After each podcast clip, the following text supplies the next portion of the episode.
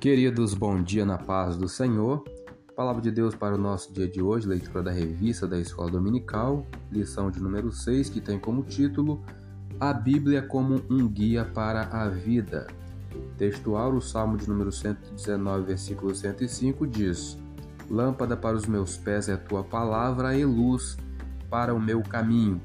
Verdade prática, a Bíblia é um guia seguro para a nossa caminhada cristã alicerçados nos ensinos da Palavra de Deus, somos instigados a viver com sabedoria e prudência.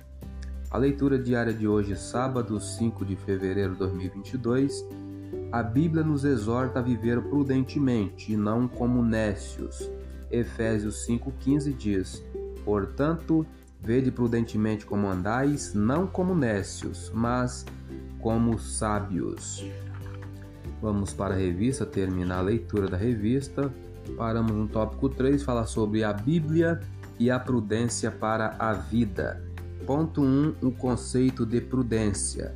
O dicionário Wycliffe esclarece que o termo hebraico arum é usado no sentido positivo para identificar uma pessoa sensata e que o adjetivo grego sinetos enfatiza uma decisão inteligente. O dicionário Vine destaca que o substantivo grego phronesis e suas declinações denotam sabedoria prática e que sinesis sugere a avaliação que precede a ação. Em termos gerais, a prudência é a virtude que evita ações temerárias. Nesse aspecto, com cautela e bom senso, uma pessoa prudente é capaz de discernir e fazer a escolha correta. Ponto 2.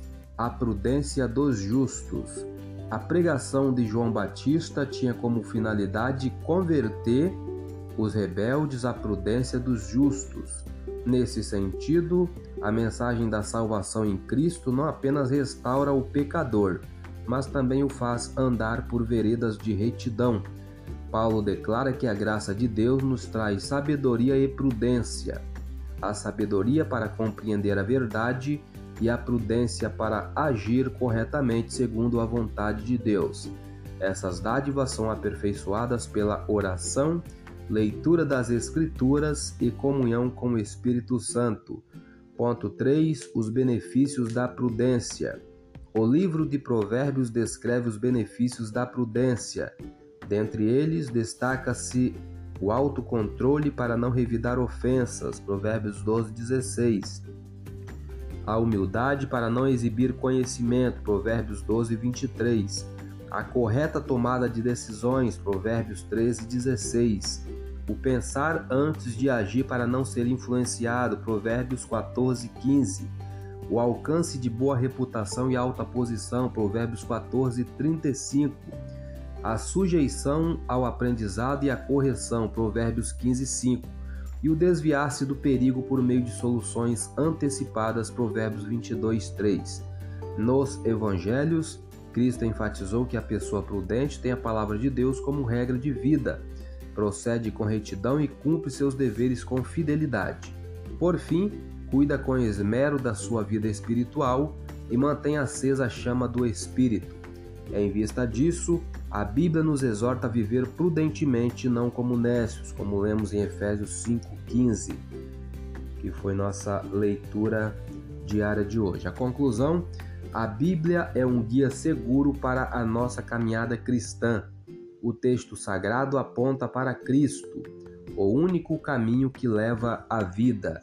Mateus 7,14 diz: e porque estreita é a porta e apertado o caminho que leva à vida, e poucos há que a encontrem.